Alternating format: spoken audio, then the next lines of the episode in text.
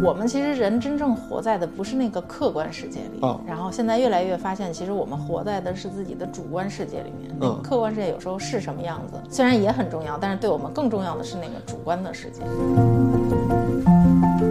之前我们在节目里也提过，就是我们有一篇很喜欢的一个哲学的论文，就是说每个人类的时代都有一个叫 ongoing moral catastrophe，就是，就是你以为好像你比之前进步了很多，嗯，但其实你回过头看，你可能不自知的这个时代和我们所有同类都在 commit 一个非常大的罪和一个你没有意识到的很大的问题。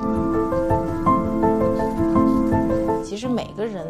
好像物理世界是一样的，时间都是一样的，但每一个人体会到的这个物理世界，它的长度、它的时间和等等都不一样。所以那个在哲学里有一个词叫 Umwelt，嗯就是指的就是我们每个人活在的这个主观的这个经验气泡里。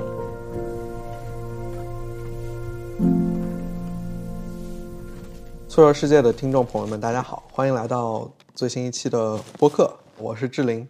今天呢，我坐在北大的一个办公室里，然后很荣幸的能邀请到呃葛剑桥老师，呃来做客我们的播客。葛剑强老师呢是博古瑞学者，是北京大学博古瑞研究院之前的一个一个 fellow。然后我之前也在博古瑞研究院待过，跟大很多老师都有很多的交流。然后葛老师呢，现在是在北京大学前沿交叉学科研究院教书，然后主要是做大脑智能与认知功能的研究。呃，今天特别开心能够回到北大，然后坐在葛老师一个非常不错的办公室里。我我对葛老师印象很深，因为之前我们办活动，葛老师也呃吃素，然后也很关注动物伦理。然后因为葛老师本身是研究大脑的，所以也会有从非常多的视角去重新去认识人类，认识其他各种各样的生命，以及我们啊、在一个长长的演化史上，我们嗯我们的我们的进展以及我们的人类在这个世界上的位置，我觉得葛老师有非常多很不错的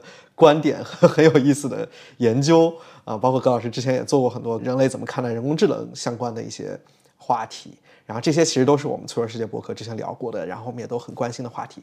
啊、然后作为一个脑科学家，我觉得我们大众对大脑可能都有很多认识上的误区，然后对，所以就非常开心能请到葛老师。哦，谢谢志林，各位听众朋友们，大家好，我是葛剑桥，然后很高兴今天有机会可以呃那个天南海北的聊一聊，然后呃也很高兴能在咱们这么一个那个关注话题其实是很广泛而且嗯。很有大爱的这么一个播客里面和大家交流。谢谢谢谢葛老师，我看您的那个学科背景很杂，就是您好像又在学数学、经济学、心理学，然后最后又是一个脑科学家。就是我想先听您介绍一下自己的求学经历，就是您是怎么为什么会学这么多学科，然后为什么最后就开始开始研究大脑了？哦，就是我觉得最开始就是上本科的时候，我选的是就是物理学作为我的那个本科的这个第一专业。然后呃，因为觉得那个物理是了解我们这个物质世界的一个非常理性、非常科学的一个视角和观点嘛。然后等到开始来到了大学之后，我发现其实是不同学科有自己的这个视角，所以如果是物理学的话，其实都在用数学的语言去解释和描述这个世界，所以我觉得数学好像也是一个我们要想充分理解世界的一个语言和一个工具，所以我又去学了数学的双学位。然后除了这个数学和物理之外，就是其实还有跟人有关的有我们的那个经济活动，对，所以当当时我们学校有那个经济学双学位，我也去学了经济学双学位。然后我觉得好像学了这些，能够对就是我了解这个世界已经有一个最八九不离十的那么一个对世界的描述了。结果等到我大四还是大三的时候，然后有一次就是机缘巧合吧，然后和一个朋友以及他带来一个朋友一起吃饭，然后我这个朋友带来那个朋友后来变成了我的心理系的师兄，然后就是吃饭的时候随便聊天儿，然后因为我之前上过就是一一两门心理学的课程，然后就跟那个那个人说说，哎，其实有的时候你看我们物理学。觉得你呃，物理学所描述的世界就是一个客观世界了，但是其实还是有所不同的。比如说，其实是有各种 illusion 的，就是两条线段明明是一样长的，但是你就会觉得这条长，这条短。然后还有那种我们的视错觉。啊，都会出现。然后当时那个师兄就说：“哦，是啊，那个，那你知道还有更夸张的有那种盲视现象吗？”然后他就给我讲说，我们对世界的这个知觉，呃，感觉、知觉还有认知都是可以分离的。对，他就给我讲了这个盲视现象，然后就是自以为自己看不到了，实际上还是能对他面前的这个视觉的物体做出相应的反应。嗯，只不过他不知道自己看见了，他大脑里面跟。知道自己看见的那个脑区受到损伤了，然后但是看见的那个脑区还是简单就是视而不见，见是一种主观感觉，他其实是呃看到这个东西了，而且也也能报告出他，比如说让他选择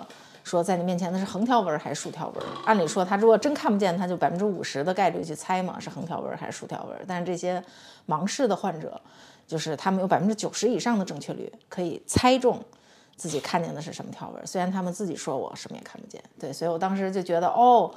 原来我们的主观对这个世界的感知和这个世界真正的样子之间可以有这么大的鸿沟。那我之前物理还有数学，包括经济学所描述的世界，其实只是这个世界的其中一部分，还有一个很大的一个主观世界，和我们大脑密切相关的是我不了解的，所以我就。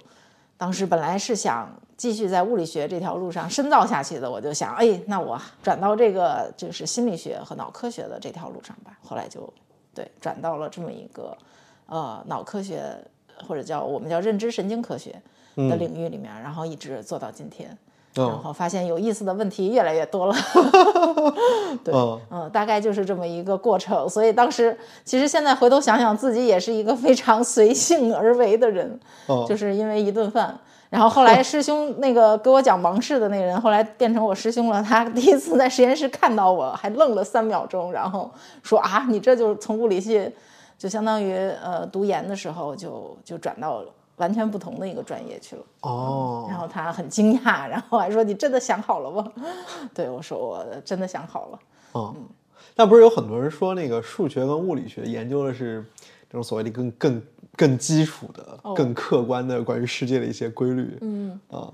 但是您您您是在这个过程里觉得还是人怎么去感知这个世界对您的这个兴趣会更高一点是吗？对，其实后来我发现这是两个世界，就是我们其实人真正活在的不是那个客观世界里，然后现在越来越发现，其实我们活在的是自己的主观世界里面。那个客观世界有时候是什么样子，虽然也很重要，但是对我们更重要的是那个主观的世界。明白，就是这在哲学上还有一个概念，而且我发现这个概念这两年特别火，就是就是我们其实每个人都活在自己的泡泡里，嗯，就是比如说同一个线段，我看到的长度和你看到的长度都不一样，然后同一个颜色，可能我看到的和你看到的也不一样，所以其实每个人好像物理世界是一样的，时间都是一样的，但每一个人体会到的这个物理世界。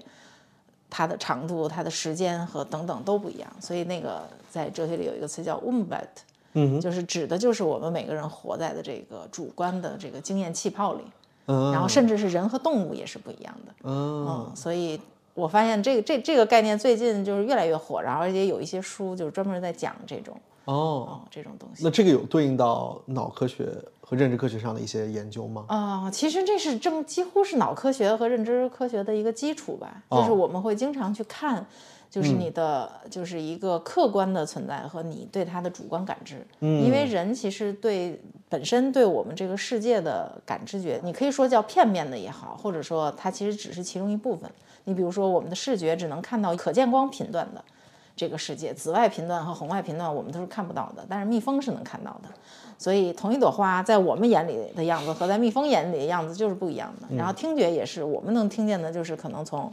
这个这个二十赫兹，然后到两千赫兹。然后大象是能听到比那个更低的这个次次次声波的那个频段的，海豚是能听到超声那个频段的。对，所以其实我们对整个世界的感知就只是这整个客观世界的其中一部分。我们真的就是圈了一个泡泡出来，这是我们人类的世界。所以，呃，学习脑科学或者说呃更了解大脑之后，会更加理解人为什么是人吧。就是，嗯，我们我们给自己创造出来的这一个 umwelt，其实可能是对人性来说更最重要的一部分，嗯而对其他一种生物，甚至是其他一个物种来说，可能他有对他重要的那一个东西。然后我们共同，其实大家的 u m b e r t 拼凑起来这么一个丰富多彩的世界吧。非常有意思。正好我们今天也跟动物有关系讨论的。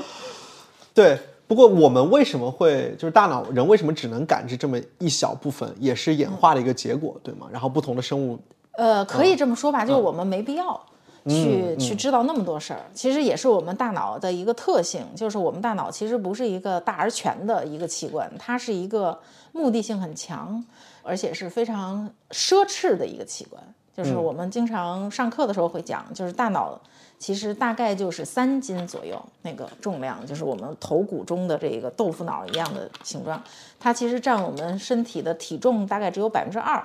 的那么一个比重，但是它的耗能是我们全身的新陈代谢的百分之二十，所以它是以一个占比重只有百分之二的那么一个器官，但是要耗百分之二十的一个这个能量，所以它其实是一个很费油的一个器官。嗯，所以它在干的事情，实际上就从演化来说，它在它把呃演化的资源放到大脑上。是一个非常不经济、不划算的东西，就是你做经济学肯定也知道，就是发展的时候肯定不会先去发展奢侈品行业，对，就是，但是呢，大脑还是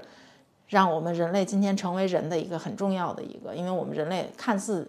其实是没有那种就是叫什么鹰的眼睛、豹的速度、熊的力量，是没有这些和其他物种相比的这些演化优势的，但是依然让我们今天在这个地球上看似过得是很好的，其实靠的是我们这颗脑。对，所以大脑，我们人脑还是有一些先进性在这儿的。嗯，然后这个先进性不是体现在它是大而全的，其中一个就是在于它很注意自己的资源分配，以及去关注什么样的信息，以及对这些信息去怎么加工。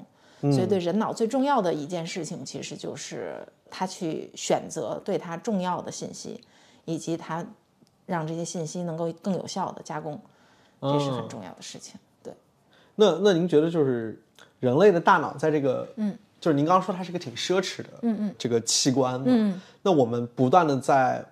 往上，比如说在在大脑的功能上不断的再去进化的原因，是因为我们觉得我们在用它的时候觉得它特别好用，并且对我们整个文明的进展特别有效。比如它它不应该，如果类比的话，我刚刚听起来它不是奢侈品行业，而是一个非常有用、耗能大，但是特别有效的，嗯，帮助我们过得更好，或者是。爬得更高的这样的一个器官，可以这么说吗？就是其实不同的生物在地球上是占据不同的生态位吧。我们说，就是说地球上什么样的生物都得有，不能只有像我们人类这样的生物。对。然后也需要，而且我们人类也不是一个单靠我们这一个物种就可以在地球上活下来的。我们吃的东西都不是人，对我们吃的都是，比如说，不管你吃的是动物也好，植物也好，它们有它们的食物的对象，所以它其实是一整个生态链嘛，它是一个生态结构。对，所以其实什么样的生物都得有。那对我们人来说，我们人的独特优势，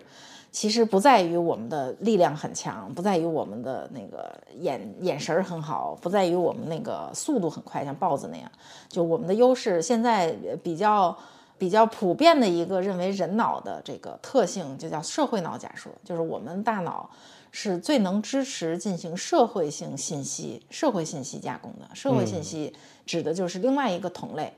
的一个信息，只要牵扯到另外一个同类、另外一个人，然后另外一个个体，然后我们就叫一个社会性 social。嗯，所以是一个叫 social brain hypothesis，就是我们现在大脑为什么这么奢侈？它长出来，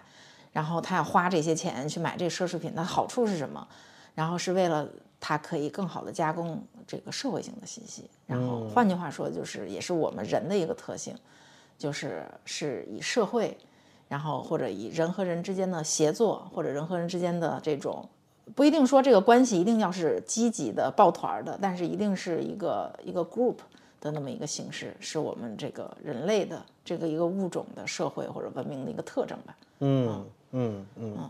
哇，这个这个感觉非常的正能量，这个这个还是合作共赢和社会化带来了。我们的这个进展，对，让我们走到今天，嗯，但是不代表我们往后走也必须是这个样子，我只能说，嗯，对，因为就是这其实也是我在博古瑞的研究，包括我自己现在研究的一个兴趣点吧，就是人类走到今天，人脑走到今天，其实面临了下一次进化的一个一个一个契机，就是我们在脑科学上研究，就是如果你把大脑想成一个就是预装的一个，你买电脑有那个预装的软件的版本的话，我们上一次的那个版本更新，就是从脑科学跟大脑有关的基因上面可以看，大概是五千年前。所以换句话说，就是今天我们的大脑和五千年前的人的大脑其实是没什么区别的。就是，所以今天我们可以理解更多的，我们也可以理解两千年前那些先贤们的智慧，然后让两两千年前的，比如说孔子、孟子，他们穿越到今天，他们照样用我们的这些设备，其实也没有问题。嗯，但是这是因为这这几千年来人类社会没有产生什么质变，就是我们生存的环境、我们信息交流的方式、我们获取信息的方式，其实没有大的变化，无非是从这个动物骨头上、从石头石块上变到纸上，变到。什么本子上？但是在近一百年，尤其是近几十年，其实这个发生了巨大的变化，就是我们人作为一个社会 social being，然后互相交流的方式、获取信息的方式有了巨变。然后我们可以不用 face to face，或者说写信，用一个物理载体载着我们的信息达到你那里去送信。我们有就是像手机这种数字技术，然后可以远在千里、远在万里，它它太空上飞着呢，你都可以跟地球视频。对，所以这改变了人类彼此之间 social interaction 的方式，然后还有我们获取信息，以前可能只有贵族他才能看到书，然后所以那个书是很宝贵的。现在那个 wiki 什么百度什么百科，然后所有的东西就是你都可以很方便的，那都是 open 的，然后你都可以获得，所以这个就改变了我们这个整个。大脑所处的这个环境的 dynamics，嗯，所以再加上现在又有人工智能的出现，嗯，这个其实给人类带来了一个就是演化上叫选择压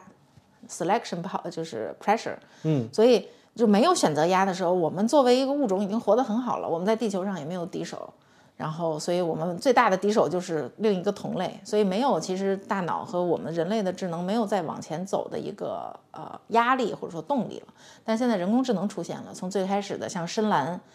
那个打败了卡斯帕罗夫下国际象棋，到后来那个 AlphaGo，然后打败了那些就是围棋高手，到今天 ChatGPT 出现之后，我们发现我们其实本来能干的好多事儿都可以被他们干了之后，就是被另外一个智能体或者说智能形式。倒不一定它是一个通用智能、通用的那种人工智能，但它至少是可以取代我们。那其实是给了我们人类智能的一个机会，就是让我们再往前走一步。所以这五千年也差不多了。当然，从演化的历史上来看，这五千年只是很很小的一段时间。但是我们可能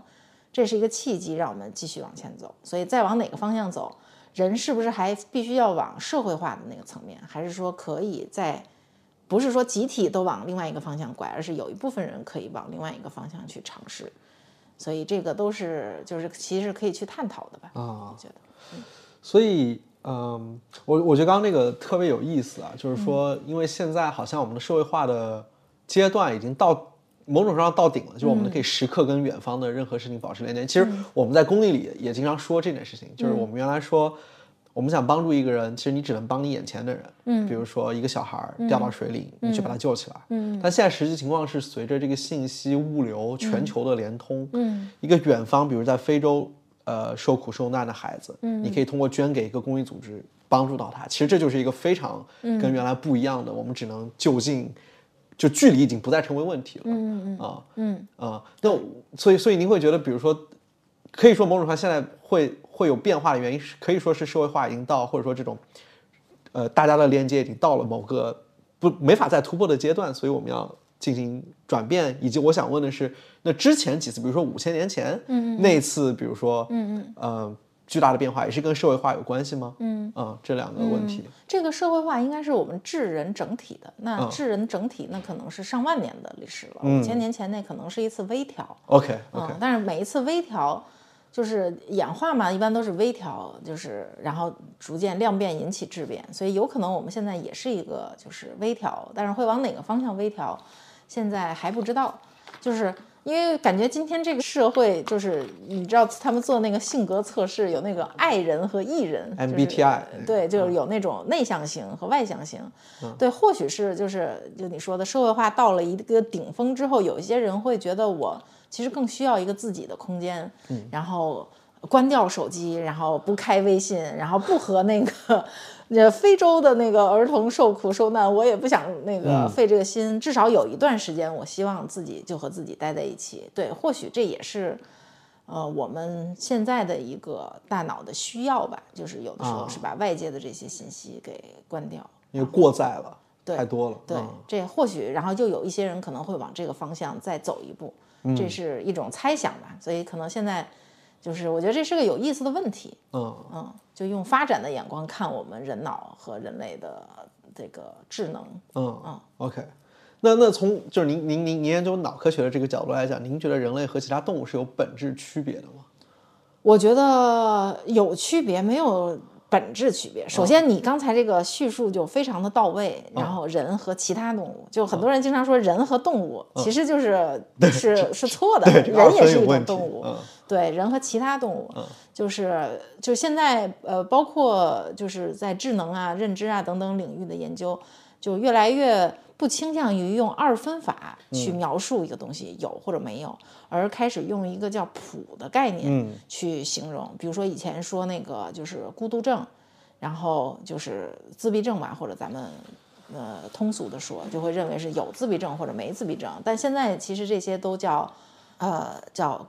呃孤独症谱系，就他们叫叫 ASD 嘛。Autism Spectrum Disorder，、就是其实所有的人都是在孤独症的这个谱上面，像光谱一样是连续变化的，只不过可能有的人离呃这一端近一点儿，离那个 normal 或者是外向或者是什么的这一端近一点儿，有的人可能是离那个 autism 的那一端近一点儿，所以从这个角度来看，就是无论是智能也好，或者说认知能力也好，或者是聪明不聪明也好，等等，其实人和其他动物也更像是在一个连续谱上面。嗯，然后我们确实在谱上面是不同的位置，但是你说人和其他的动物真的就是呃有截然不同的这种差别，好像不太倾向于用这种方式去看待问题了。我是这么理解的。嗯嗯，我觉得这个我我我特别喜欢这一点，因为我觉得拒绝二分法好像也是当代文明就到了一定阶段，所有事情都会这么说。比如说我们的性取向，对吧？也会原来说就是。呃，男女然后但其实大家现在都有一个谱，包括您刚刚说 MBTI，嗯那个什么 E 和 I 也是一个谱，你百分之多少是 E，百分之多少是 I，对对对对，就是拒绝二分法，好像是对我感觉是一个现在很重要的一种认识方式，对。嗯所以人和其他动物，我觉得其实也是这样，但是还是既然我们是就是区分那个物种是有叫什么生殖隔离的嘛，所以还还是有说你是这个物种，它是那个物种，这个还是就是量子态的，对就不是说我们是连续变化的，有一个人是人，有一个人是猫，还有一个是处于人和猫中间的某个中间态，那倒没有，就是所以。所以，但是我就是我们和另外一个动物的区别，和那个动物和另外一个动物的区别，可能都很大。就是我们毕竟是不同的物种吧。嗯嗯嗯，明白明白。那您觉得可以说，因为很多人会觉得人类好像已经是这个地球的主宰，嗯嗯，好像嗯。对，就至少从我们的角度来看，很多人会说，嗯。对，人是这个地球上好像最重要，或者是最深刻的去改造了我们所处的环境，然后缔造了什么样的文明，嗯，好像在这一点上，很多人会去 argue，就是说，嗯。对，当然这一点很多人也会说是跟人类大脑的进化，人类有各种各样神奇的能力啊，去去做出这些事情来。您会怎么看这样的论断？嗯，我觉得人的大脑确实是一个很很神奇的存在，但是这个存在并就是就像一把刀一样，要看你去怎么用它。嗯，就是嗯，就像我们人对权力关系。就我们的社会形态和我们对权力关系的认识一样，就是我们对我我们人类和其他物种的关系的认识，其实也是在不停的进化的。我觉得可以用“进化”这个词儿，不是演化。就是就像以前的社会关系，觉得好像是有一个集权制的统治，然后其他的都归他管。然后，但是后来可能现在逐渐认识到，其实关系可以是平面化的。所以以前这个史书上，我忘了是哪本书上说人是万物之灵长，所以那个灵长长有的时候你觉得他可以是头，他是他是一个就是领导一切的，但是你像咱们如果想小学时候的班长、中学时期的班长或者是组长，其实他可能更像一个 coordinator。的那么一个作用。其实它可以去协调不同的物种，嗯，然后让大家能够就是多方共赢的这么一个方式。嗯，那或许人脑的这个优势不在于说我们可以统领一切，而是我们可以，呃，最开始你其实也说了，我们其实人有可以共情很多，包括另一个人类同类以及不同的物种。然后其他动物，甚至是植物，甚至是地球的生态，我们人是一个可以共情，呃，多种不同存在的一个生物。所以这种共情能力，让我们其实可以去更好的充当这个 coordinator 的这么一个角色。所以我我如果我去理解的话，人类在地球上其实不是扮演一个统治者，而是一个就是去让大家共同繁荣，不同的物种。不同的生物，甚至不一定是有机生物，对，就是矿石界、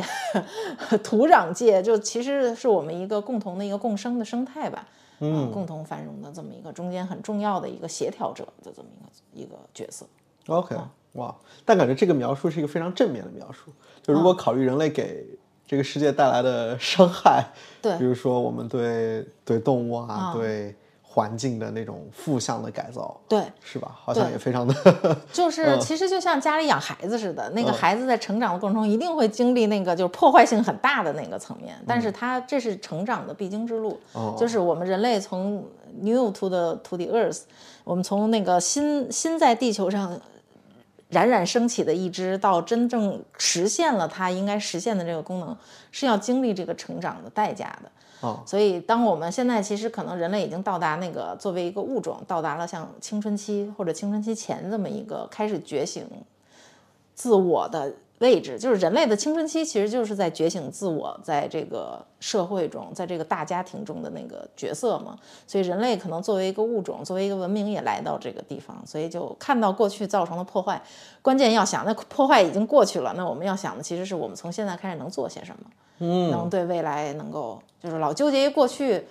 就是还要从里面看到我们我们可以做些什么吧。当下，嗯，这个这个很有意思，就是您把人类的文明比作一个孩童阶段，因为我印象好像确实是这样，因为好像正常一个，我之前看过一个数据，当就我我可能记错了，但就是说一个哺乳动物一般会存在是多少一百万年还是多少？然后人类应该是已经是二十万年，是吗？哦，这数据准确吗？我忘了，对但大概意思就是说，如果你把人类的当成一个哺乳动物，一个正常它存在的那个时间范围来看，嗯，人类现在就是一个刚刚在青春期和要在过渡边缘的那个状态，嗯嗯，所以就 exactly 就像您说的，是一个，嗯，可能在一个破坏和成长，但其实，嗯，可以从中就把它想象一个文明，人类文明想象成一个人的话，他可能刚刚经过青少年阶段，是要走向成熟和一个 更负责任的一个状态的未来。对对，因为人类文明不可能就到此为止了。我说到此为止，就是说它就到它现在的这个程度了。就是有时候你回头去看，就前一阵儿特火的那个《封神》，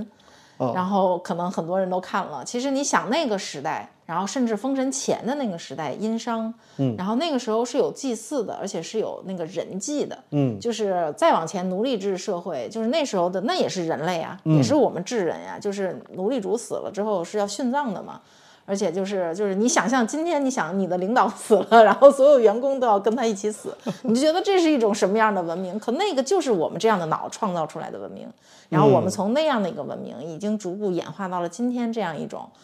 至少领导死了，我们不用去殉葬，然后我们好像社会是有法治的。你觉得你今天比当年那个野蛮的奴隶社会，好像已经进化了不少？但是这个并不是人类文明的终点了，其实也只是一个中间态。然后你想象人类文明还继续往前走，等回头再看我们今天，也觉得我们今天就像当年那个奴隶制社会一样，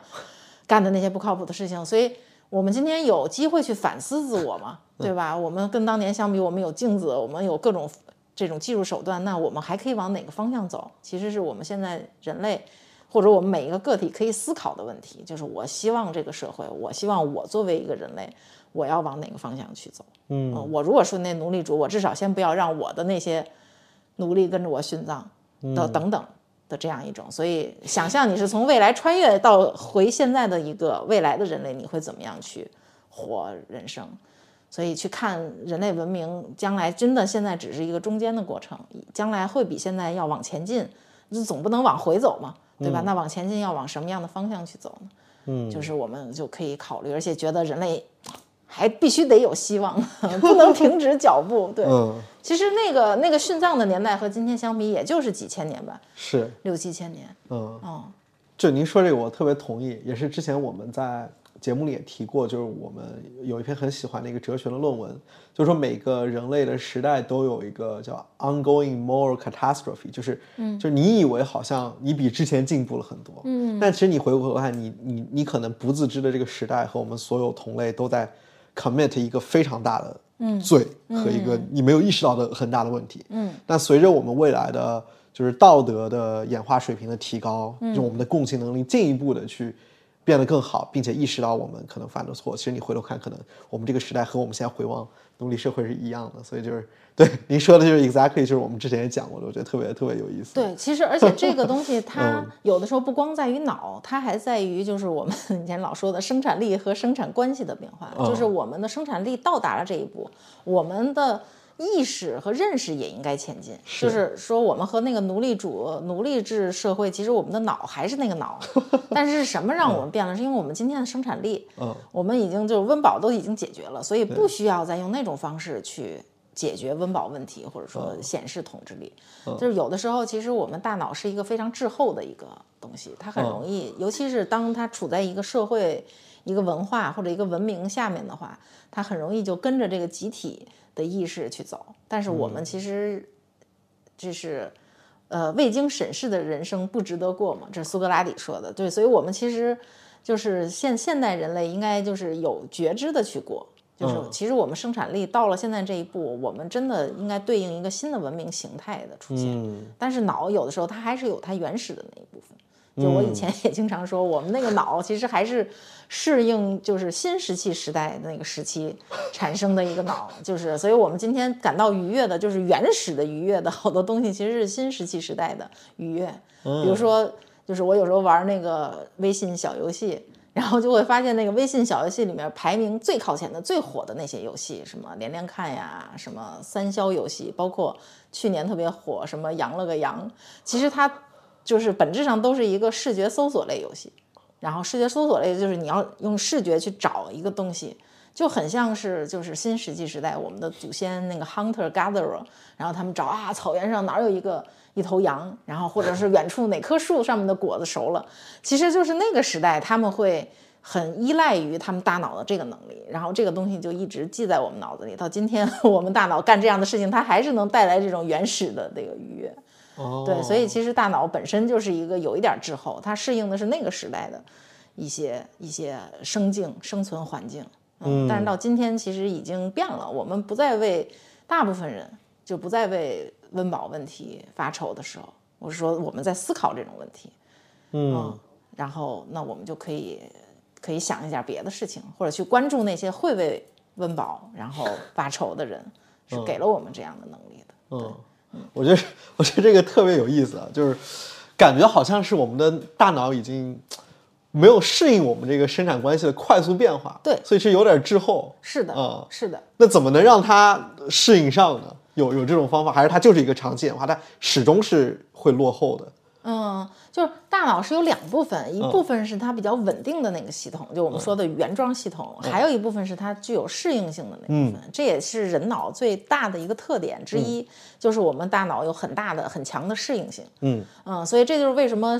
我们，比如说，甭管你今天觉得学语言、学第二门语言、第三门语言有多么难，其实新生儿的大脑是可以学会世界上任何一种人类语言的，它是有一个万能语言的接口。只不过是在出生的前一年，甚至前三年，他才决定了他去学哪一种语言，就是在他周围出现的那个母语，我们叫。然后对，所以我们大脑其实是有很大的适应性，尤其是在儿童时期，嗯，它的适应性更大。但是不是说我们那个成人之后大脑就没有适应性了？就是它那种 neuroplasticity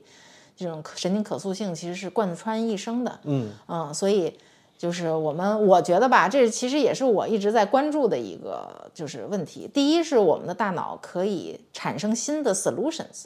比如说啊，面对今天的这样的呃信息时代，就是所有人其实已经在潜移默化的干的一件什么事情？这是前两年发在 Science 上的一篇文章，叫我们的记忆系统出现了一个叫 Google effect。嗯，就是我们人类的记忆，以前我们出现一件事儿，我们会去记这件事儿是什么，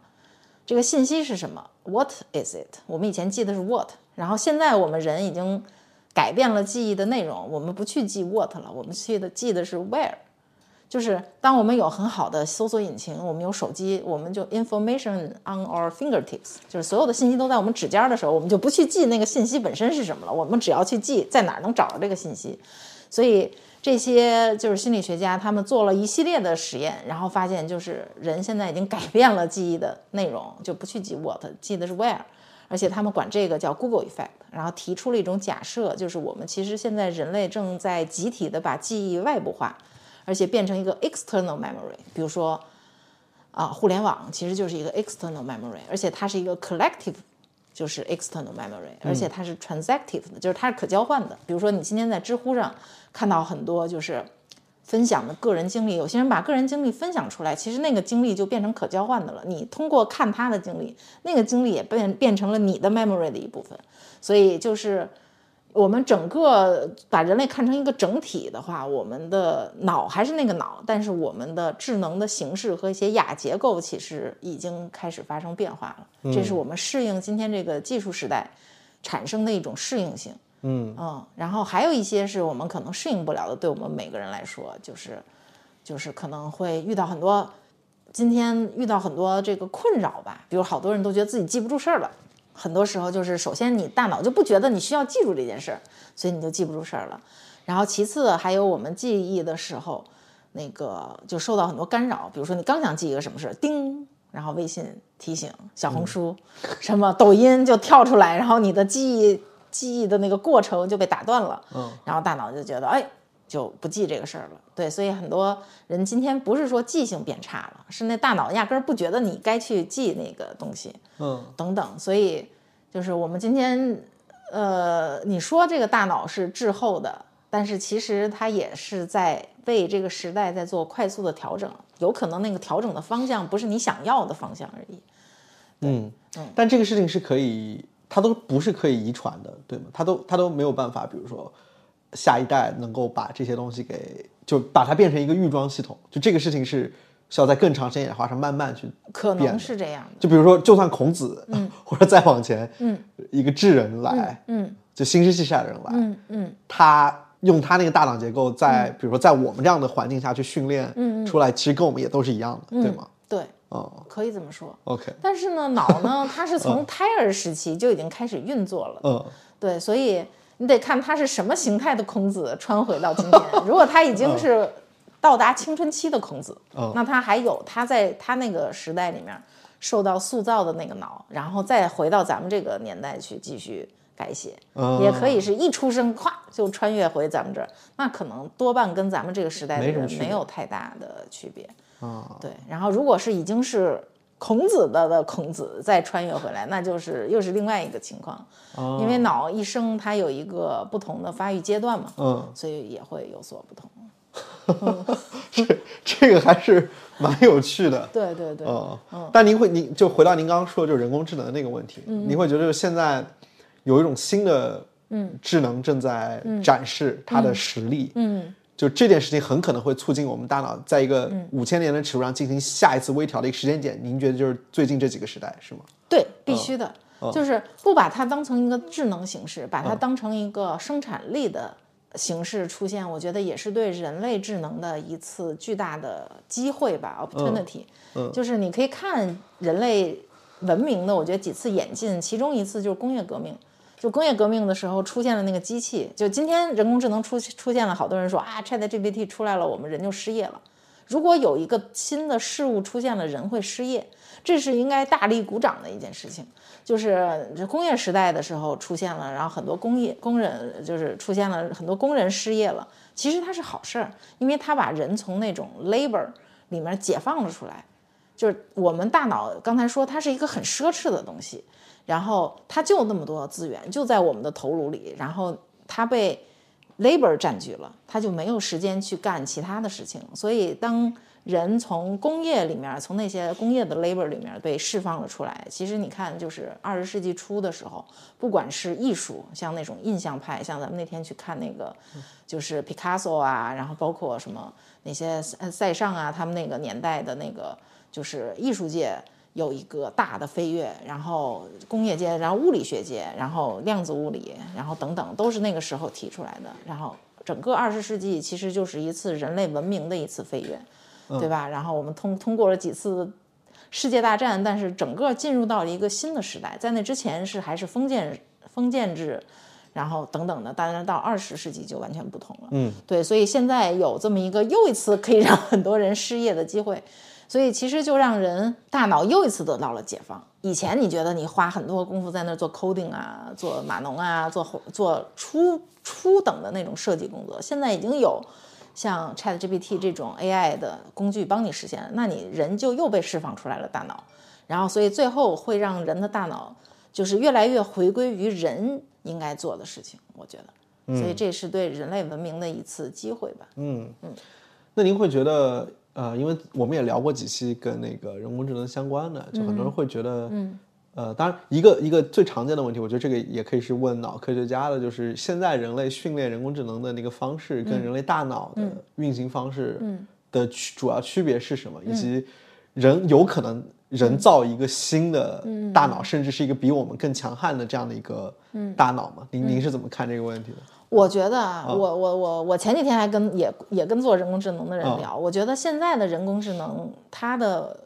方向就是。呃，不是类脑的，嗯，就是现在成功的像 Chat GPT 这种大模型，它不是一个类脑的一个人工智能，就是脑是一个小样本学习的，有限样本学习，然后是一个很奢侈的一个构造。但是现在的那个大模型，实际上是一个反着人脑的运作方式的一个，就是纯靠大数据，嗯，叫就是就是叫什么 population level 的那么一个全互联网的信息把它训出来的，然后用。用很多的那个 power 才能把它供起来的那么一个模型，跟人脑的运作模式就不一样。对，所以我觉得那样的那个人工智能，可能它充其量最终是一个工具而已。OK，嗯，然后但是不是说通用人工智能真正的另外一个，就是现在的 artificial intelligence，它是 artificial 的还是？但是不代表将来不会出现一个 artificial intelligence，它是一个 true intelligence。但是你就要首先想到什么才是 true intelligence？嗯，就是有有的人可能会想说 AI 将来会屠杀人类，会什么干掉人类。但是如果真出现了那样的 AI，它还是一个 intelligence？就是可能真正的 intelligence，像我们人类走到今天，我们也都不会去去屠杀。大部分情况下不认为那个是一个好事儿，那一个初 intelligence 可能也不会那样干。对，就是所以有可能还是用人造的方法真正出现一个初 intelligence 的。但是我觉得可能不是现在大模型的这条路，可能是另外一条路。具体是哪条路我也不敢说。但是我觉得除了他的算力之外，就是他有他很强的 cognitive skills。就是这种认知能力之外，他还需要一些真正的 true intelligence 要有的东西。这也是我上的课上会跟大家讲的。比如说，他要有一些情感的东西，就是一个真正的 intelligence，不管是人还是其他动物也好，它是有它情感的那部分的。比如说，你养过猫，然后有的人和别的动物打过交道，它们那个动物不光是聪明，就是它会解微分方程，它会懂量子力学，这就是 intelligence。不是的，人人可以不懂量子力学，可他照样是一个人。那是什么让一个人是人？那个东西其实才是对一个 intelligence 更重要的东西。所以它可能除了要有一个 brain 之外，它还得有一个 body，因为那个 body 包括一个 heart 是让他有 feeling，真的是有那种就是 true feeling 那种 affective 那种有情感的那种喜悦、爱、恐惧、恨，然后等等的那些东西在一起，然后它才是一个啊有血有肉的东西吧。对，所以今天的那个只是停留在电脑端的一个聊天窗口里的一个用语言体现的 intelligence，可能它只是我们其中一个方面的代表。对，然后而且它是用大模型训出来的，真正的一个想象人类这样的一个 true intelligence，可能需要找到另外一条路去实现。嗯啊，我是这样想的。嗯嗯，但您不觉得就是现在这种大模型的？进一步的推进，它是有可能具有情感能力，或者是我们刚刚说的这种，就是更更 sentience，它有这个觉知的这种感觉。您觉得？因为现在有一些人会说，他们已经涌，他他在涌现很多能力嘛，就这种。因为就因为大模型为什么能能有这样的表现？其实背后的那个黑盒我们也不清楚，只是用用现在的这个技术手段把它给训练出来了。嗯，已经您您会觉得说这个路线，比如说最终它必须累脑吗？还是说也可能不累脑？但您觉得大模型暂时这种反反其道而行之的方式是不可行的？就是我是这么觉得。首先，我认为智能是要有它对应的，就是 intelligence。是要有它对应的一个物理结构的，明白？这个物理结构可以不用是生理，我们现在生物性的神经元的这种生物性的方式去实现的，但它一定要有一个对应的物理结构，然后它才可以承载住这一个智能的表现。然后现在的大模型是，我觉得它是不具备这种物理结构的最开头的那个、那个、那个基础的。嗯，然后且就是呃，情感不是说他说 I I feel good 就是他 feel good 了，他就像我们说其他一个生物，这个这个鸟，然后那条鱼等等，它是不是有情感？包括达尔文最开始写的一个就是关于动物的表情的等等，就是它是有一些呃体现的。就现在的那个，就是 GPT 这种大模型，它只是一个语言的模型嘛，所以它只是就是停留在语言在在认知上，就是就是在心理学上，它是一个冷的东西，就是一个是一个这个 code code thing，就是 cognition 本身就是一个 code 的东西，你要让它加入一些情感的，必须是一个很很直接的，不是这种呈现形式的，所以我。我个人认为，这个大模型这条路最终只是会创造出来一个工具而已。嗯，然后另外 需要另外的路路径才能有真正是有情感的。嗯，他可以不会说话，就是孩子可以不会说话，对吧？刚出生的孩童，但是他依然是有情感的，他会用其他的方式表达他的情感。动物也不会说人话，他但他照样可以有他情感的表达方式。嗯，所以一个会说自己情感的。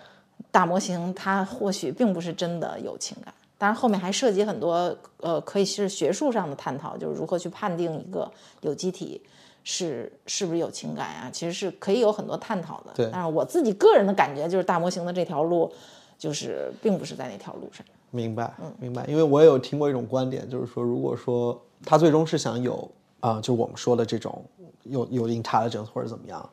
它出现的状况应该是你往里投更多的资，因为需要往里投越来越少的资源，因为它的效率才会越来越高嘛。嗯，如果说比如说大模型现在的状态是，我们得不断的往里投更多的资源，它才能有更好的表现。而且，呃，也有研究说，就是现在 GPT 的这种迭代的表现不是在所有维度上都提高的，它有一种叫跷跷板效应，就是可能。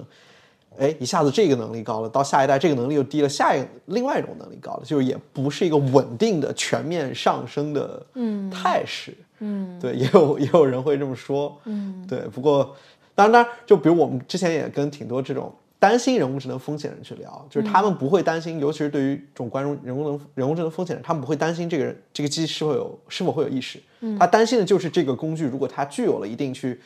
呃取得一些危险的权限。嗯，然后，但是他跟你在你在给他输入一个目标的时候，他跟你想的不一致，然后他就是把这种能力以一种错误的方式展现出来，他就有可能给人带来毁灭性的方法。所以其实也不完全就是说他他是有意识的去这么做，而很有可能就是你在设计它的时候没设计好，一用哎，它就出了很大的问题啊，也有这种可能。那就不是 true intelligence。对对对对对，因为 true intelligence 一定不是按照你想干的什么事去干的，你就不用说。AI 了，你就说家里的猫和狗，嗯，你干让那个猫不干什么，它就不干什么呢？是不可能的。对，就出引它是它是有一个 free will 在那儿的，就是就至少我们认为它是有一种它自己的 freedom 在这儿。如果它连自己这种 freedom 都没有，那它就不是出引 intelligence。嗯，包括人类的孩童也一样，嗯，就是你让小孩不干啥或者让他干啥，大部分他都不会听的。对，所以那个是出引 intelligence 的一个特征吧，就他会有他自己的 choice。对对，所以如果说因为你的什么错误，然后导致他那个，那可能还是，对我觉得就是那还是工具。嗯嗯嗯。但您会觉得现在短期之内，因为因为如果说我们造出了这样的一个东西，不管是用一种新的什么样的路径，或者怎么样，嗯嗯，在人类历史上也是从来没有过的一种新鲜的事情，它不是一个自然演化出来的东西，对吧？您您会怎么看待这种趋势呢？是有有机会的吗？在未来必须有，必须有，必须有。就是其实人类现在开放跟动物的这种关系，我觉得是在为这样的未来做准备呢。哦，就是人类先得就是另外一种智能形式的出现，other forms of intelligence，它一定，我觉得它不会是一个这么类人的形式，它一定是跟人不太一样的一种 intelligence，嗯它就很像是动物的 intelligence。嗯所以我我觉得我们应该先熟悉，或者说至少能够接受我们和另外一种形式的智能相处、沟通等等，然后你再说我们跟这种 artificial forms of intelligence 的沟通，然后以及当这个形式出现的时候，你知道这是一种智能，而不像以前我们都不认为动物有智能啊。那现在说，先人工智能出现之前，你先承认还有其他动物的智能对，其实就像外星智能也一样嘛。那个 NASA 就是有一个叫 SETI 的组织，嗯，就是 Search for Extraterrestrial，就是寻找外星人的他们那么一个分支，就是他们找一些卫星啊，它包括去找外星。然后现在 SETI 还有一个跟他们对标的一个组织，就之前伯格瑞的那个 LA 的研究院有一个 Claire 吧，Claire Webb，他就是这个这个 SETI 的一个成员。他们还做了一个叫 SETI C 打头的，那个 NASA 的 SETI 是 S 打头，Search for，他们做了一个 C 打头的，就是 Citation，就是你你在寻找外星智能之前，你先看看地球上其他形式的智能，你能不能解读得了？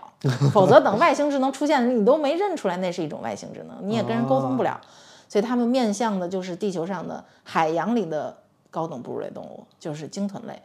所以那个 CETATION 就是 C 打头的，所以他们叫 SETI，就是去 decoding 就是鲸豚类的语言。鲸豚类语言我们咱们听不懂啊，对吧？你先能理解这种智能，他们的智能形式，然后再说等外星，你地球上的其他的非人类的物种的智能形式都没理解呢，更别说外星智能来的时候。嗯，对。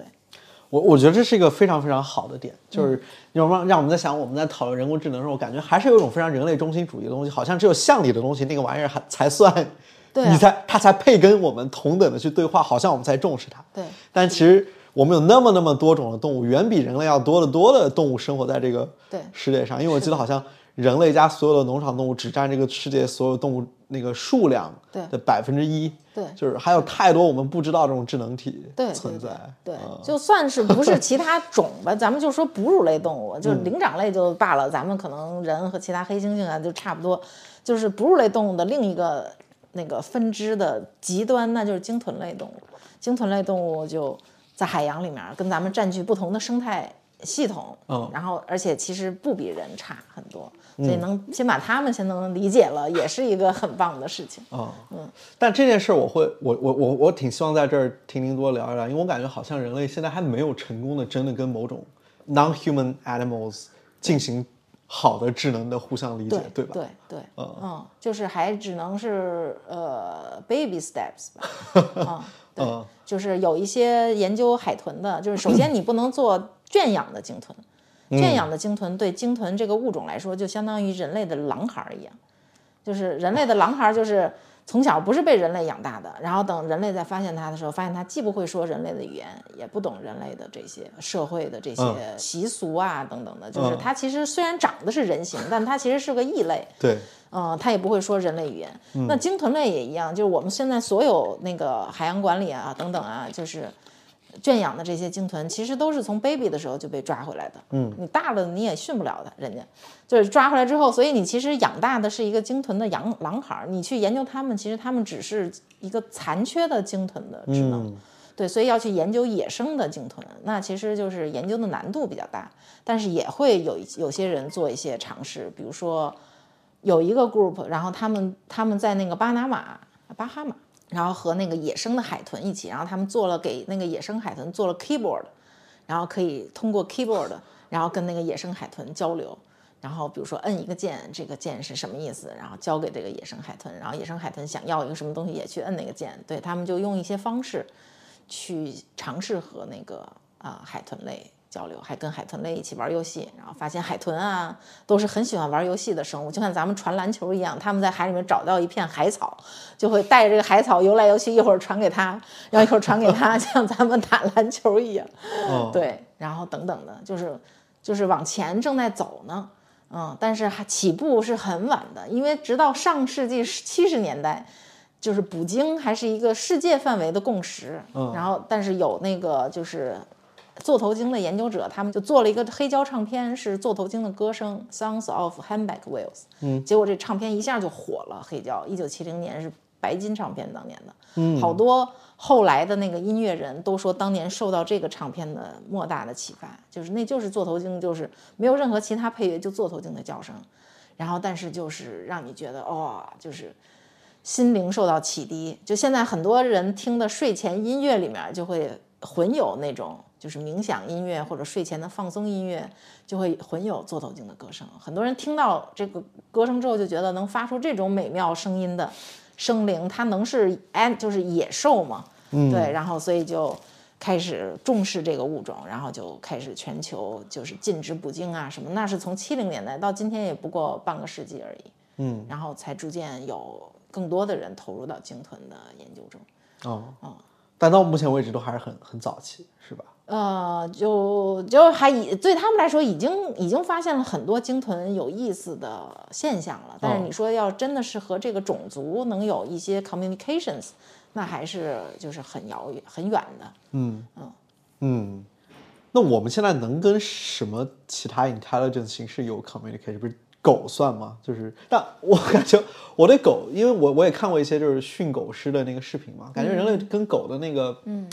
驯化方式，比如说他们会说狗是一种非常强调这种。等级制的，就是它无论如何都想就压你一头，然后那你人类要训狗，其实那种交流方式会让我感觉到不适，就是因为人类要训狗的那种交流方式，还是希望让狗能跟人和谐共处。那跟和谐共处，他觉得那那那方式就是你要去压它一等，然后狗就成为你的附庸，你得把它训好了，它错的时候你就得用你的力量，就把它给压制住。比如说狗。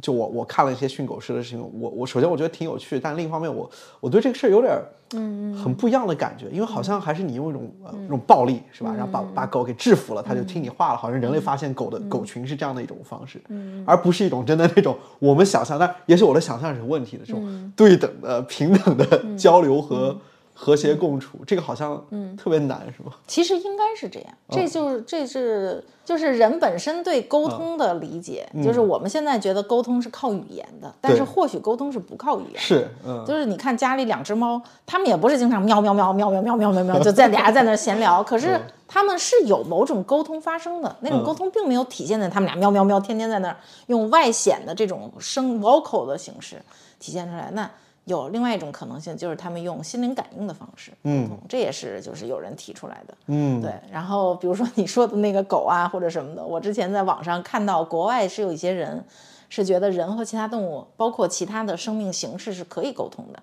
但是不是用我们现在这种明白。talkative 的方式，而是用一种相当于是用心灵在沟通的方式，所以他们会教一些这种方法啊，然后如何打开你的内心，然后可以去跟这个物种可以沟通交流，对。然后我也去学过，还去尝试过。有效吗？啊、就是挺有意思的。比如说你说那个狗，就是其实它有的时候对我来说，我觉得那更多是一种感受。你刚才你可能觉得那是你的想象，但那个想象似乎还是有点儿有点儿意思的想象。对我最开始尝试的是，就是跟那个一个朋友的蛇去沟通，然后后来也跟他们家的猫啊，还有其他的一些动物沟通过。对，然后那个就包括跟狗的沟通，就是其实是作为两个灵魂，两个来自不同物种的心灵的一次平等的对话。嗯嗯，我们我那个朋友他有一个只阿拉斯加，然后年纪很大了，养了十几年了，然后身体特别不好，然后就呃住到宠物医院了，他那个双前腿都骨折了。然后他那个那一段就是非常时期，他也没办法老去医院看，所以他就特别担心他的狗去世了，然后所以他就让我去跟那个狗，因为只需要照片就可以嘛，就是跟他的狗聊一聊。所以我就那能感受到，在那个过程中，他的狗虽然是躺在那儿，是在那儿不动的，然后但是其实原本是一个非常欢脱的个性。然后，所以其实那个狗整个的交流过程，让你感觉就是其实是一个非常积极、非常开朗的一个灵魂。然后，而且那个狗也说了，说它不会不打招呼就走的，所以让它放心。所以那一次那段时间可能格外的紧张吧，所以他没能去看成。后来他还是去看了，但是就是反正过了一段时间，然后有一天就是他前一天晚上刚去看完那个狗，然后第二天那个狗就去世了。嗯。嗯，然后后来这个事儿过了好长一段时间，然后有一天中午我自己在家冥想的时候，然后突然感觉眼前出现了一张狗脸，然后还有一个黑鼻头，就其实那个狗本身鼻头不是那么全黑的，但是那个黑鼻头就让我知道说就是它那只狗，而且它向我展示了就是它它跑的特别好的一个图像，然后它的意思就是说，就是大概。意思就是让我告诉他的这个主人说，他现在其实已经可以跑得非常好了，让他不要担心，他终于可以欢快地奔跑了，在另外一个维度吧。对，然后所以我就，嗯，好吧，我就跟他主人就发了消息，我就说刚才有这么一幅景象，然后结果他告诉我说，就那一天是他这只狗去世一周年的日子哦，然后就告诉他，所以我觉得还挺有意思的吧，就是那个动物，而且。还有还有别的一些人，比如家里有猫的，听说了这这个事情之后，就把猫的照片发过来，说你跟我们家猫聊一聊，让它不要老抓我们家那个沙发，然后不要老挠沙发，然后行不行？然后我就每次我先没跟那个猫聊之前，我就会跟他们说，那个猫它不是你的那个，就是经常你跟那个动物聊的时候，你说你的主人说如何如何，那动物就会问说谁什么叫我的主人？其实他们他们并不这样理解这段关系。可能人你觉得哦，我是他的主人，他是我的宠物，但是作为那个动物，其实他并不是这样理解这段关系的。他就我就后来说是啊，就那每天给你喂吃的的那个哦，他说那个呀，哦他是这样理解那个人的。嗯，对，而且你跟他说什么，你不要抓那那动物根本就不听我的。其实你就像相当于一个一个朋友一样，你去跟他聊他是怎么想的。其实往往是这样发生的一个事情，嗯，我觉得这个是，就是人用自己的还是就是呃社会结构和权力关系，然后再投射到人和动物的关系上，嗯，但是其实动物本身可能它并不是这么看的，嗯，对我我觉得您说这个就这种语言的沟通的这个特别有意思，因为我之前养宠物，其实跟你有类似的那个初衷。就我特别想学习如何跟这种非语言的存在者，嗯嗯嗯，进行相处。哦，是吗？因为很多时候你你你不理解啊，或者你觉得他低你一等，就是因为你跟他没法沟通嘛，所以你根本不知道他在怎么想，或者你觉得他根本没有想法，或者他就是一个像像笛卡尔说的，就是一个没有灵魂的机器。对于对于动物来说，嗯，对。但感觉那那如果从刚刚那种视角来看，其实他们跟我们是很类似的，只不过我们没法交流而已。嗯，对吧？嗯。那那在大脑上的区别呢？会有会会影响这件事情吗？比如说会会让他们好像嗯想法丰富或者能力是会比我们差一点吗？我不清楚。其实大脑就像是。你不好说是谁先谁后，但是就是大脑也是我们人性的一部分，嗯，就是我们人的脑决定了我们的人性是这样的，然后那种动物它们那种特殊的脑决定了它们是那样的一个生物，嗯，然后还有比如说不光是脑本身，其实我们的身体包括我们的心都和这套系统是就是是是一体的，嗯，那脑也是其中的一部分吧，嗯。对，所以其他其实 现在就你看我这有好几本书，嗯，就是都是最近特火的，其实都在讲其他动物，比如说这本，啊，跨越物种的感知奇迹，然后它里面每一章就是一种动物和一种感官，比如第一章就是那个相当于皮皮虾，它有二十三种视觉，像咱们人类就是二十三种，差不多吧，二十多种色觉，哦，咱们人类就三种基本色觉嘛，红绿蓝，就就这三种。这个呃，感知颜色的，但是皮皮虾能感知二十三种基本颜色。你想，它世界在它眼里得是多么的斑斓哇！所以你看这本书，就每一章都是一个一个物种和一种呃和一种感觉。比如说呃，这一章是乌林鸮和我们的听觉。乌林鸮是就是一种猫头鹰，一种猛禽。然后星鼻鼹鼠和我们的触觉，吸血蝙蝠和我们的愉悦感和疼痛觉，然后寻血猎犬和我们的嗅觉。然后大孔雀鹅和我们的欲望，猎豹和我们的平衡感。所以其实其他的每一个动物更像是一面镜子，嗯，然后照让我们人类照见它为什么是它，然后我们为什么是我们。你你会看到，你看皮皮虾有二十三种色觉，那为什么我们人类只要三种，对吧？就是其实最后的这些镜子 define 了我们人是谁。嗯嗯，那个其实挺有意思的。然后这是一本儿，就是从感官的角度。嗯然后呃啊，还有这本儿，这本儿叫《An Immense World》，这本儿应该是正在被翻译成中文。然后它的副标题就叫《How Animal Senses Reveal the Hidden Realm Around Us》，其实就是动物的感知是如何揭示出世界除了我们人类的这个 Umwelt 之外的那些客观的存在。其实也是一个类似的视角嘛。嗯，然后还有这个叫“眼见非实”，这个这个翻译过来了，就是翻译成中文，它里面提出了一个就是叫那种，呃，叫什么现实切面吧，大概是那么一个概念。但是其实也是一个类似的，就我们看到的世界怎么可能不是真相？就是其实我们人类的感知，包括我们对世界的认识，都是由我们这个物种、我们大脑的、我们那个外感感觉器的这些局限性的。嗯，就是我们眼睛就没有那个视锥视感细胞，你怎么能看到那二十三种不同的颜色呢？但是人家皮皮虾就有啊，对吧？然后，所以它这外外感受器其实和我们的脑都是息息相关的。嗯对，所以现在其实是有好多，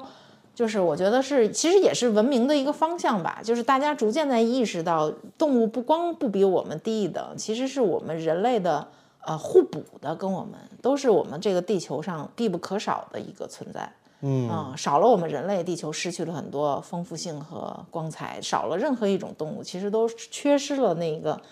图景的那一小块，嗯，就是这样一种感觉吧。所以那个那个交流就是只能是就是多多练习，自己多练习。哦那你跟你那个养的猫后来你们怎么样？也没有很很那什么，就是因为我后来送到我朋友家去了，然后哦是我朋友的妈妈现在在在养它。哦啊，但我们在一块儿的时候就，对我经常会就就盯着它，注视它，哦就和它对视。哦我觉得那个那个感觉挺好的。哦然后，而且你知道，你撸猫的话，它会发出那个咕噜的声音嘛？哦对对，就你听那个声音，其实你有时候会会会让你觉得很愉悦。很愉悦，而且你会感觉你们形成了某种那个 connection，对，然后那个感觉其实是挺神奇的。是的，是的，嗯是的。然后，其实宠物，我我们会一直说嘛，就是就是宠物，其实猫狗，包括跟我们就经常说这种农场动物，什么猪、猪、牛、羊、鸭、鸡，其实也没有什么本质的区别，就是那些动物也不比它们笨，而且就是对它的那个 consciousness 的 level 其实也挺高的。对对对啊，所以你如如你让我们去那种去农场，就是你去看那些牛和猪，其实你感觉也是很很特殊的，就能跟他们产生那种你能够 relate 到某种他们的那个境况和那种感觉。然后你每，其实我觉得每到这种时刻，你就会意识到，呃，就人类那种傲慢是多么的多么的 toxic，就是其实，对，就像您说的，我我特别喜欢说的这个。呃，这个世界是大家有不同的感知的 bubble，然后共同组成了我们对这个世界的认识。对我觉得这个特别好。嗯是的，是的，对，嗯，而且动物其实，我觉得他们好像开始有一点，呃，不不不知道他们是刻在基因里的，还是他们互相教的。其实他们有点惧怕人类了，嗯，就是他们会对人类是非常保守的，对，然后很害怕跟人类其实有的时候建立一点联系。所以这些能做宠物的这些动物，其实我觉得他们是动物里面的先锋。嗯，就是其实他们人类认为他们是宠物，但是其实他们是在教人类如何去看待人和动物、其他动物的关系啊的这么一个 teacher，相当于是，就是他会他会让人有这么一个机会，更多的和另外一个非人类的物种待在一起，其实再去增进这种关系。所以你看，现在养宠物的人越来越多，人也逐渐意识到动物、其他动物在这个世界的星球上面的重要性。就我觉得这些都是人类意识和文明在往前进的殊途同归的一些道路吧。哦，我觉得这是一种很好的视角，对对对，因为之前我们说宠物好像就是这个这个物种怎么就被人类驯服了，嗯或者被人类改造了，好像就变成了我们的宠物。嗯，那您刚刚视角其实完全转过来，这个物种愿意用他们的大爱来首先尝试跟人类进真行这种亲密的接触，对啊？，而且他们 他们有研究说，不是人驯化了猫，是猫 驯化了人嘛，就人发出那种喵喵，跟他们交，就 是是猫最爱听的那种喵声。哦是吗？对，哦所以是猫驯化了人类。其实是的呀，嗯啊，你这么去看猫，确实，因为人其实到现在也没有你能控制猫嘛，不像狗啊。对，啊而且我觉得在任何一个地方，就是你看到突然一群人聚在一小堆儿，就是我之前在在美国哪儿啊，圣安东尼奥，在那个他们那个特别有名的景点 River Walk，然后。然后突一群人凑在一堆儿，我这在美国很少见的，人家也不看热闹，说这干嘛呢呀？然后扒开人群，我也凑近一看，发现地上躺了一只猫，在那睡觉，睡得特别滋润。然后那帮 各个国家的人全都在那拿出相机拍那只猫。嗯，对，就是这种，就是一只猫，人家并没有想说吸引人类的目光，人家只是往那儿一躺睡个午觉，然后立刻就把人类的目光都吸引过去，我觉得特别、对，我觉得这种视角的转换，对很重要。对，很有意思。嗯，那所以这些工作会跟您的本职做的脑科学研究有有关系吗？就是本职做的脑科学研究，就是传统的一些，比如说范式啊，嗯然后去，但是。我觉得是大的研究兴趣是一样的，因为比如说这两年也有人做，就是狗扫描狗的大脑，然后看狗听到人说话的时候，狗大脑是怎么反应的，看狗能不能理解人的话语。所以其实还是密切相关的吧，包括其他动物的脑，然后它们是，比如鸟的脑是不是真的像我们想象中的那么简单？对，所以我本身的兴趣是还是研究人脑的，但是对其他动物，还有以及人，我的研究兴趣是看人怎么认识人，嗯但是人怎么认识另外一个人叫社会心理学嘛，或者叫社会神经科学，另外一个人就决定了你必须得先区分我和他，然后才能区分另外一个人，所以这就跟人的自我认知。这个自我意识也有很大的关系，然后区分了另外一个人，你还得知道还有不是人的东西，所以其实这个在更大意义上来说，他们都是相关的吧。明白，就是就是你可能本职的还在做人人认识人，对但你很多其他的兴趣在在，但都是一个谱系上的对问题。那怎么把它能搬到实验室里来做实验？这个其实是需要一些积累的吧。就是你嗯可能先有这个兴趣，然后呢观察到一些现象，然后这些现象是可被科学研究手段嗯来定量描述的，然后可被证伪的一些理论，所以它其实是有一个步骤的。所以现在可能还没到真正能把，比如把猫弄到实验室里，然后让一个人跟着猫如何，但是，但是是是往那条路上探索的吧。啊、但现在学界这种研究也都还没怎么起步，是吧？呃，对，但是就像我刚才说的，狗的那篇，那是发在 Science 上的一篇文章，就是前两年的事情。狗怎么理解人的语言？啊、嗯，就是是有人开始做的。哦，对，因为狗理解人的语言，你是有金标准的，就是它做的是人的语调和话是可以是反着来的，看狗是能不能分辨这两个因素，嗯，然后你是有金标准的，但是你要去人去听狗的语言，其实你没有金标准，你不知道那狗到底说的是什么意思，所以可能稍微就有点挑战。哦，OK。但您未来如果有这样的机会，也会去想做这样的研究啊，那肯定的，嗯、那肯定哦的，就现在已经开始尝试往这方面去做了。哦，对我和哲学系的一个老师，然后在 design 一个研究，这个研究就是我们这个智能理解另外一个物种的智能的哦一些呃最初步的工作吧，因为我发现初步最初步的工作都还没有人做呢。嗯，对对嗯我们正在正在 design 这个这方面的研究。就是需要更多的就是关注，就不光关注在人工智能，或者说那种怎么在技术上的应用，还有它跟我们人的心灵、人的心理，还有人的脑之间的一些关系，嗯，需要更多的关注。嗯那在在您研究这个人的这个互相认识这个阶段，有什么很有趣的发现可以分享吗？啊，人的啊、那可能都是就是一般一般社会心理上会发现的一些现象吧，就是只要有另外一个人出现，一个人的行为就会改变。哦，OK，这种有好多这方面的啊、研究了。哦，对我们可能最多就是我们会再继续在大脑上去看。嗯，前几年有一个研究，我觉得还挺有意思的，其实是做利他行为。哦就我们那个研究其实是想问一个问题，就是说为什么人会有利他会有帮助他人这种行行为的出现。因为比如说从经济学上来说，帮助他人就是一个呃非常就是花费非常高的，不管是你花费金钱也好，你还是花费了时间或者花费了资源也好，其实都是一个花花费，你其实是没有回报的。但所有所以是有一些理论认为是可以有回回回报的，比如叫 kin selection，就是你虽然那个牺牲了自己，但是你的基因通过别的亲缘。比如说那个羊群被狮子追赶，然后最老的那个羊就留下来被狮子吃掉，其他的羊就被保存下来。嗯，就是你的基因还是通过这种方式会被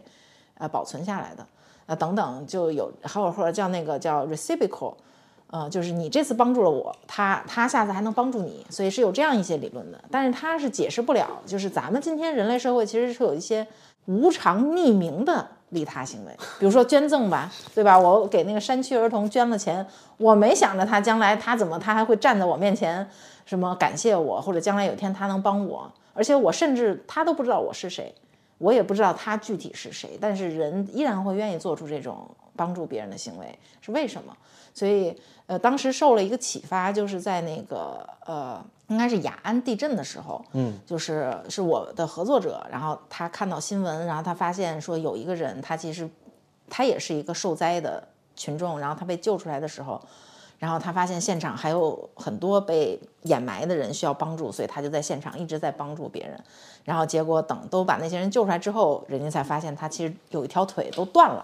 但是他完全没有觉得疼，因为断了腿应该很疼的呀，他完全没觉得疼，就是说一直在那儿帮助别人。所以后来他们就想到说，是不是就是帮助他人这件事儿本身就会，就是影响到他对疼痛的感觉了。哦，所以我们就做了一系列的实验吧，然后用呃三个行为实验，就是从那个就是地震的灾区的旁边那个县城抽血的抽血站，有那种就是去献血的人，然后还有去体检。就是对照组，就是体检去抽血的人，那个针管子扎到血管里是很疼的嘛，然后让他给那个疼痛打分儿，然后你会发现，就是去献血的人，他就真的就觉得那个针扎那一下没有那么疼，然后抽血的人就会觉得比较疼，那是在行为打分上就是都是显著的，而且你知道那个献血的管子是很粗的，抽血的管子其实很细的，但即使是这样，他们都觉得没那么疼。然后我们还在实验室 induce pain，就是我们招来大学生一部分，就是随机分组，一组是让他们必须得做一个给就是那个打工子弟的那种农村的孩子做一个，就是一个阅读材料的一个校订工作，然后做完了也不给他们任何报酬。那另外一组让他们做一个就是给他们报酬的事情，但是类似的事情，然后。或者还有其他的一些，然后发现之后再给他们创造一个电击的疼痛，或者是其他的疼痛的场景，然后让他们去给自己的疼痛打分，结果发现全都是帮助了别人的那一组，他们就没有感到那么大的疼痛。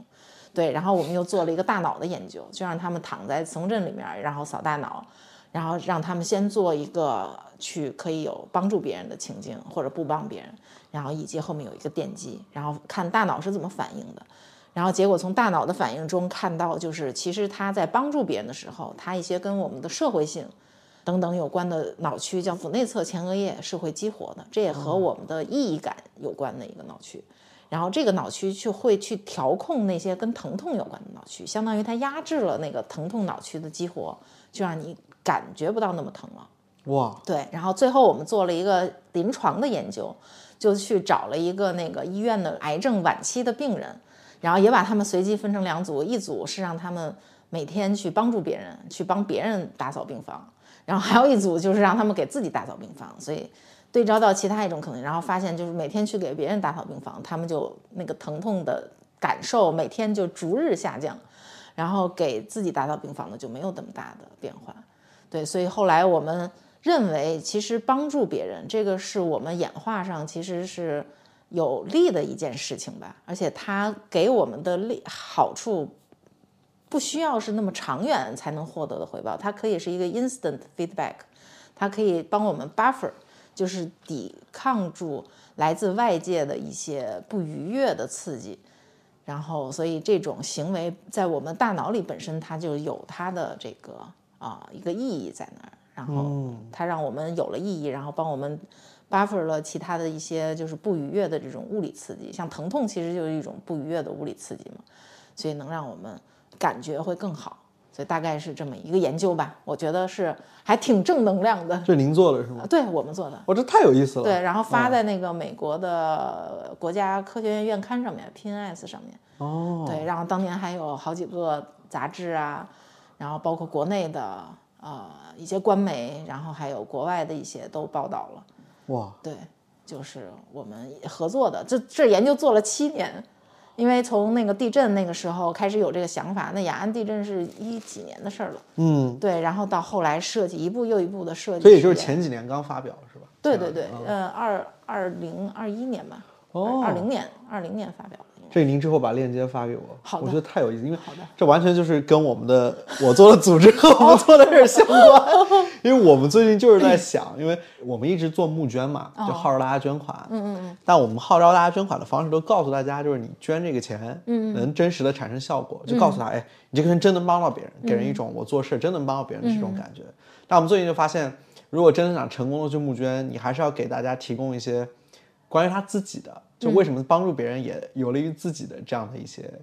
研究的结论，或者说我们得知道这样的方向，然后去做这个倡导。嗯，我觉得您刚刚就提供了一个完美的素材，就是这个利他是能够帮助你抑制你的这个疼痛。对，哇，这太这太 strong 了，这个这个 argument。有时候人生痛苦走不出来的时候，就是其实可以通过这种方式。哇。这这何止是正能量，这太太 inspiring 了。这个不是也有其他一些方式可以缓解痛苦？哦，这也是我社会心理学家做的，数钱也可以。哦，数钱，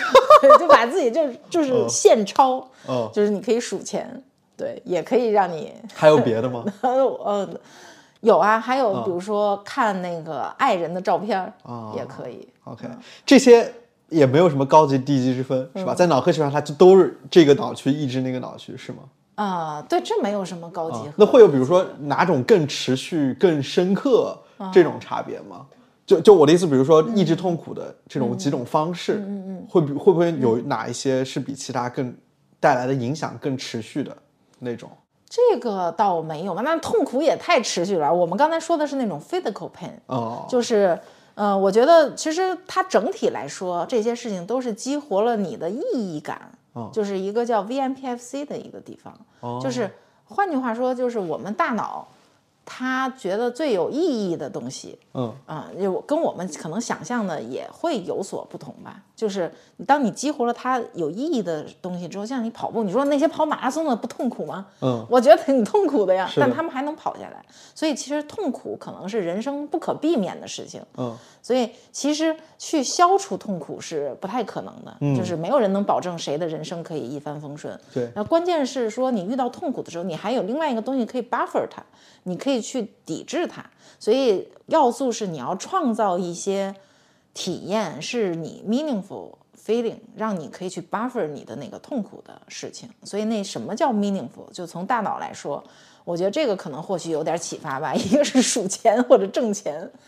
这个是就是这是被我们社会所创造的一些价值，就是觉得钱是重要的，这是一种。还有就是比如说 love。就是当你有一个很深刻的情感，然后这这种就是关系，然后看到你的对方的照片，会让你有这种 meaningful 的感觉。还有就是做一些有 social 价值的东西，嗯，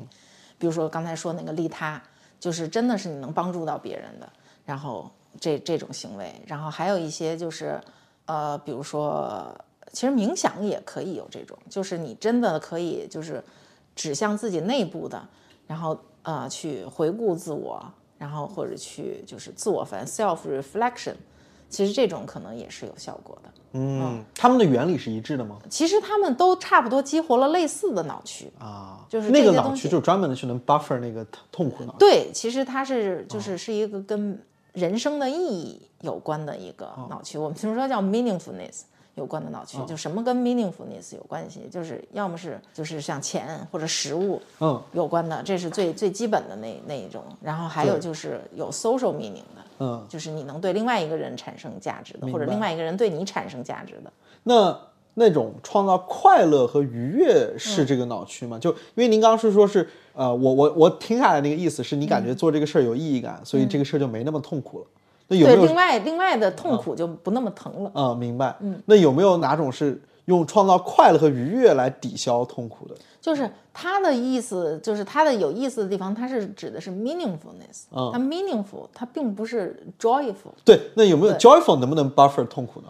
貌似那个并不是那么持久吧，可以这么说。OK，对，就是可能比如说就有就即使是美食，就是你吃的时候你是愉悦的，你不吃不就不愉悦了吗？嗯嗯，对，然后以及其他的一些，嗯，所以我们直接创造一些及时的感官上的 pleasure，嗯，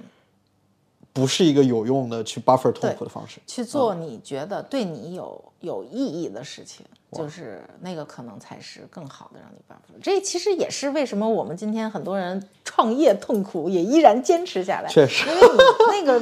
means something to you。OK，对，所以所以它也是一个有意思的地方，就这个 VMPFC 这个脑区其实是一个跟自我密切相关的脑区。哦，就是自我是什么呢？它是一个 personalized 的东西，它是这个东西可以对我毫无意义，但是对你是有意义的。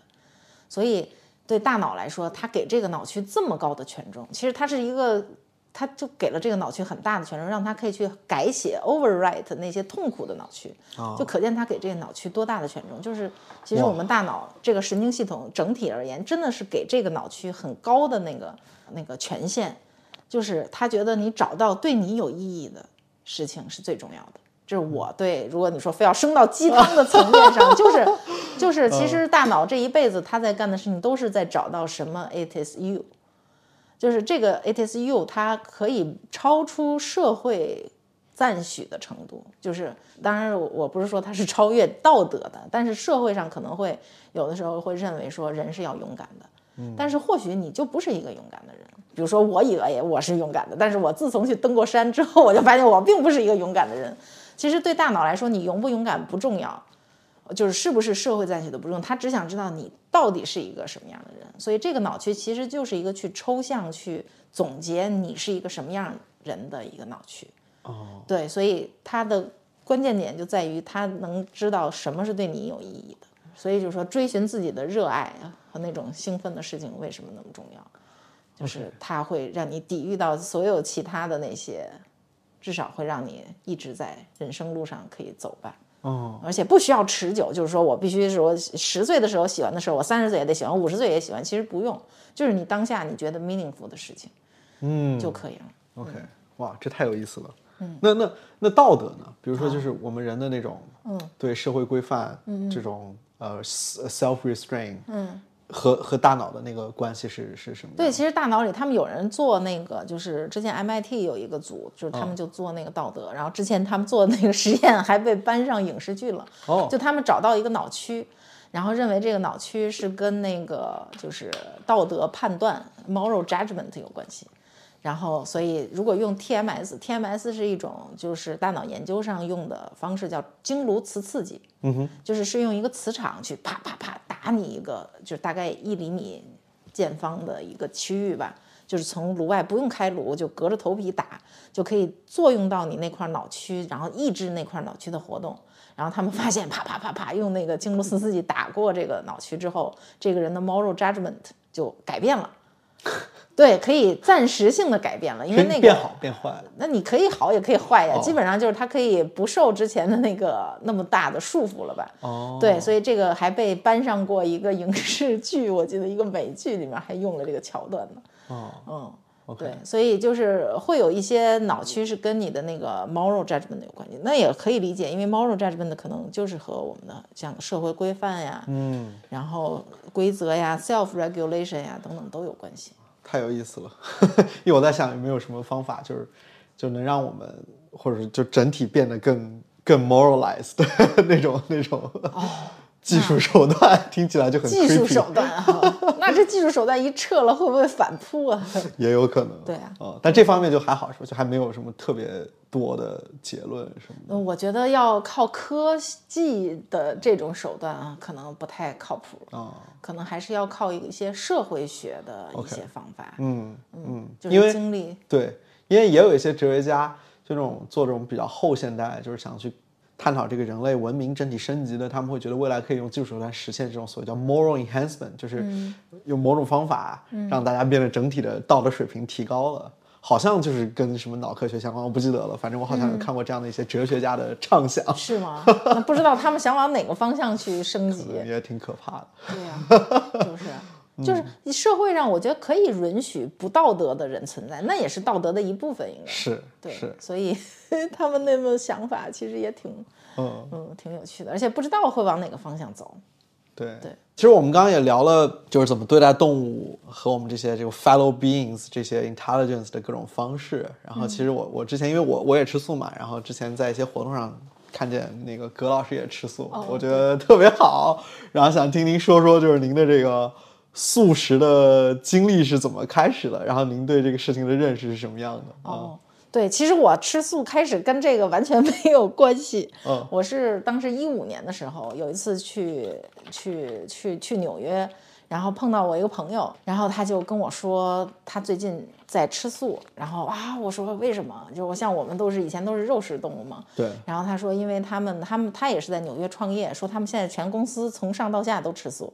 然后因为他们老板。其实他也是联合创始人之一。他们老板给他们发了一个纪录片儿，叫《Forks Over Knives》，叫餐叉胜过手术刀。然后那里面就是大概是美国还是英国拍的一个纪录片，四十分钟只有。然后呢，就是说这个素食是叫 plant based，嗯，就是基于植物的饮食是怎么能逆转身体的很多疾病，对，然后甚至是恶性的那种。然后，所以他说推荐你去看一看。然后当时在纽约，他请我们吃饭，就去了一个素食餐厅。然后吃吃，嗯，还感觉还不错。所以回回来之后呢，我就看了那个纪录片然后，哇，觉得太棒了。而且他跟我说，就是他吃完素之后，他的感觉就是说精力特别好，然后呢，不像以前那么容易累了，等等的。所以我是一个很有那个就是自我实验精神的，我就想，哦，原来食物有这么大的力量吗？我也试一试吧。我也觉得我精力好一点挺好的，所以我就从回来之后就开始吃素，然后吃了大概有半年，啊，就是而且就是 plant based 的那种，连蜂蜜都不吃。然后因为那也是一个 animal product 嘛，那也是一个动物产品，嗯，然后就这样吃了半年，确实觉得精力好很多。嗯，然后后来就，但是突然有一天，当时也有人经常问说，你为什么吃素啊？而且家里人就是长辈，尤其说啊，你这样不行啊，等等的。然后，所以我也没有那么坚定说一定要吃，但是我那时候是想试验一下，所以吃了大概有半年多的素之后，突然有一天就想说，哎呀，那就想吃肉了，于是就开始吃肉了。那天，对，然后就就一直吃。吃就后来也没有想太多嘛，然后等到后来就是到了二零一九年，二零一九年当时就是生了宝宝之后，然后感觉就是又要上班，然后又要照顾孩子，就觉得精力特别不够用，嗯，然后再加上那个时候又呃看了很多其他的一些故事吧，就是关于动物的等等的，然后就想到说，呃，因为之前已经有过那个吃素的经历了，然后就觉得自己其实完全可以就是不吃肉。然后也不会有什么损失，所以就从那天开始，然后应该是二零一九年的十二月份吧，差不多。然后四年前，对，然后就决定就不再吃肉了，就真的不再吃肉了，心意已决。嗯，对，然后到今天就就一直都没再吃，就是一个这样的一条路径。然后等到不吃肉了之后，反而会。哎，逐渐看到说，就是包括你讲的，可能跟动物福利啊等等有关的这些事情会浮现出来。我觉得这些事情其实大家都知道，嗯，然后只是不愿意接受，就是或者说叫在呃潜意识在回避这种信息。就是包括我们家小朋友才四岁多，有时候他说：“妈妈，你吃一口这个肉可好吃。”我说：“我不吃。”然后他就说：“你为什么不吃呢？”然后就会讲：“你这个肉从哪来的呀？”他说：“是是猪肉是从猪身上的，牛肉是从牛身上的。”我说：“那那个牛呢？给你这个肉的牛呢？”他说：“死了。”对我说：“你要不吃这个肉呢？”他说：“活着。”然后呢？但是这并没有能促进他去 放下这块肉。嗯，所以我我觉得也也挺有意思的吧。但是作为我，我觉得我也不能剥夺小朋友吃肉的权利。但是至少我是一个。我遵从自己的想法，然后之后将来他想吃肉还是想吃素，那就是他自己的选择了。嗯嗯。但您您现在会觉得精力比原来还是更充沛一点？对，是然后充沛很多，然后而且我觉得就是啊、对身体也更好。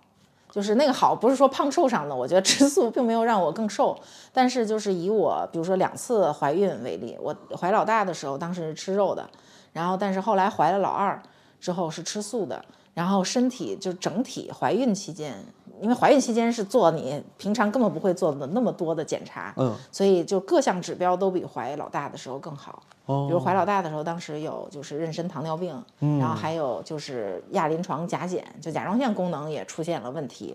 而且随着就是孕周越来越大，那个甲状腺的功能就是会受到影响更大。然后等到怀老二的时候，特别明显，就是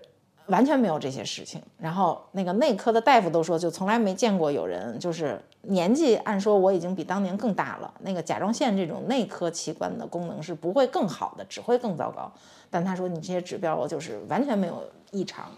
对，然后就觉得特别惊讶，嗯，然后我也没有那些糖尿病的那些，在那些指标都很正常。我还